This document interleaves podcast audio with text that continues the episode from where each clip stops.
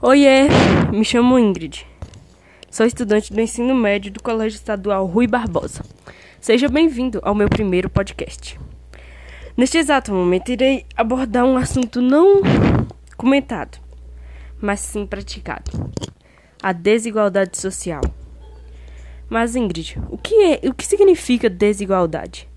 Desigualdade social é um processo que existe dentro da sociedade, presente em todos os países do mundo. Faz parte das relações sociais, pois determina um lugar aos desiguais, seja por questões econômicas, de gênero, de cor, de crença, de círculo ou grupo social. O Brasil é o sétimo país mais desigual do mundo, segundo o último relatório divulgado pela PNUD, Programa das Nações Unidas para o Desenvolvimento. Agora que sabemos o que significa desigualdade, vamos falar um pouco sobre dados de pobreza e fome. PIB, DH, renda per capita, índice de escolaridade, etc. Mas, Ingrid, o que é PIB, DH, renda per capita? Calma, vou explicar tudo para vocês.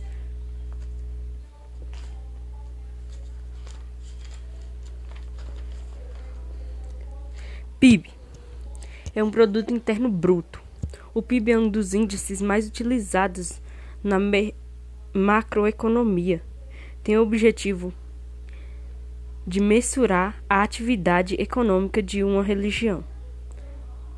Na contagem do PIB, considere-se apenas bens e serviços finais, incluindo na conta todos os bens do consumo intermediário. É isso aí, isso que é PIB. IDH. Agora eu vou explicar para vocês o que significa IDH.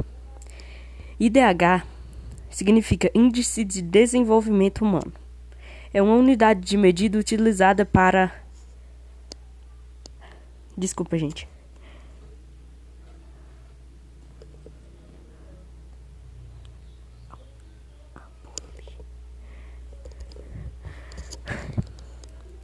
IDH é, eu vou explicar para vocês o que significa IDH. IDH é um é índice, índice de índice de desenvolvimento humano.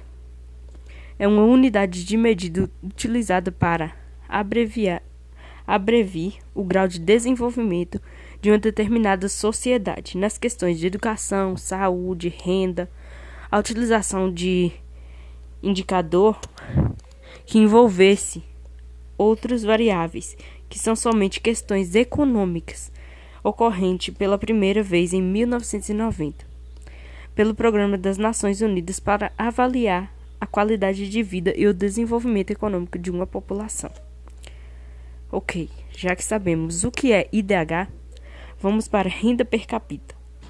Renda per capita é o valor atribuído a um determinado país, estado ou cidade calculado a partir da divisão do PNBI, que significa Produto Nacional Bruto, pelo número total de habitantes. Ok. Agora vamos para índice de escolaridade. A proporção daqueles com 25 anos ou mais que conclui o ensino médio passou de 47,4% em 2018 para 48,8% em 2019. Vemos aí um aumento de 1% de 2018 para 2019. Ok. Entre os brancos, esse índice é mais é maior que 57%. Entre os pretos e pardos, 41,8% é realmente é triste, né? Um, o, os índices de desigualdade na nossa sociedade. Eu não sei se vocês já ouviram falar, já ouviram falar ou já leram os livros Vidas Secas e Quarto de Despejo, porque há semelhanças entre esses termos, oh, desculpa, termos não, livros. No Brasil, tem um grande índice de desigualdade com baixa escolaridade na população brasileira, mas da metade não conclui o ensino médio, e até alguns casos nem o ensino fundamental. Nos dois livros, os, nós percebemos que os personagens passam fome, e isso não é só na ficção. Infelizmente, entre a realidade é assim também. Porque muitas famílias passam fome e não têm moradia. Infelizmente, isso é real. E é muito triste de, de escutar, cara. Obrigado por escutar o meu podcast.